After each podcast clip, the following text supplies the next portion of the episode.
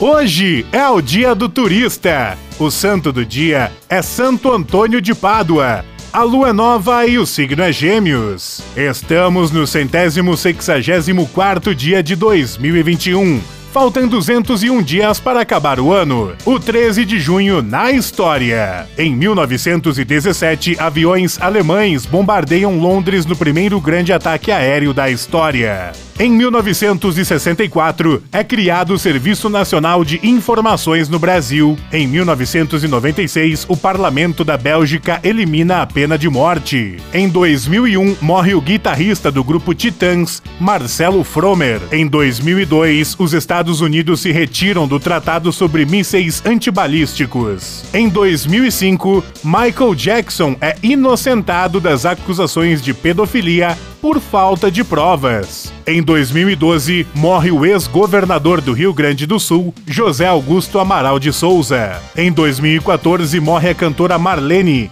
conhecida como a rainha da era de ouro do rádio. Frase do dia: Tudo vale a pena quando a alma não é pequena.